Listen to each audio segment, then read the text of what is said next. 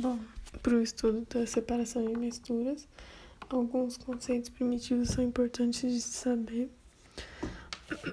Primeiramente, é a diferença de sistemas substâncias simples e composto. Substância simples, ela não sofre de decomposição.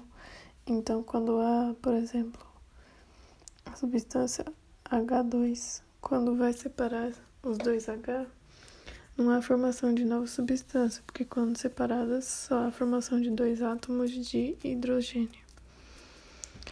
Outra coisa importante é a diferença entre sistema homogêneo e heterogêneo.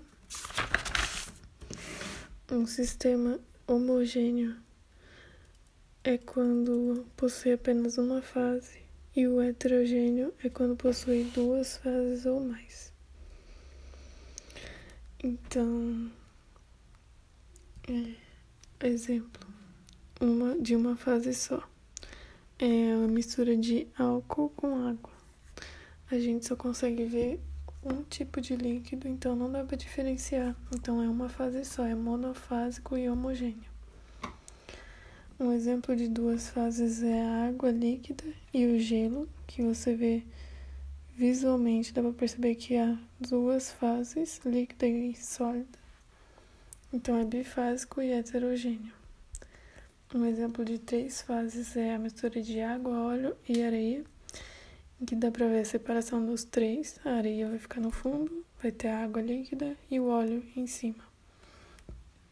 Então, é um sistema de três fases, trifásico e heterogêneo.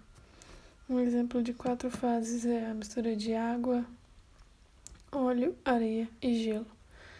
Vai dar para ver a água líquida, o gelo, que é a água sólida, o óleo e a areia. É um sistema polifásico e heterogêneo. Então, outra coisa importante é que toda mistura de gases ela é homogênea, mesmo que sejam de cores diferentes e etc. Todo componente gasoso se espalha uniformemente pelo recipiente. Então, é homogênea. Toda mistura entre líquidos é heterogênea, exceto mistura entre ligas metálicas. Um exemplo de mistura entre sólidos. Calma, toda mistura entre sólidos é heterogênea, exceto entre as ligas metálicas, como por exemplo o açúcar e o sal.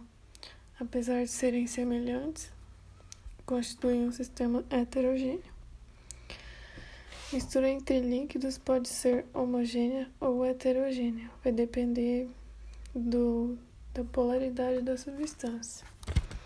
Então, por exemplo, polar dissolve polar, então é homogêneo. Apolar dissolve apolar, então é homogêneo também.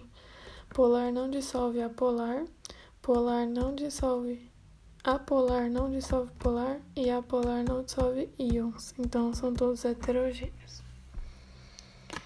Bom, outra coisa importante é a alotropia, que é a propriedade de certos elementos formar substâncias simples, diferentes, como por exemplo o carbono, que forma o diamante o grafite, o oxigênio, que forma o ozônio e o gás oxigênio, o fósforo,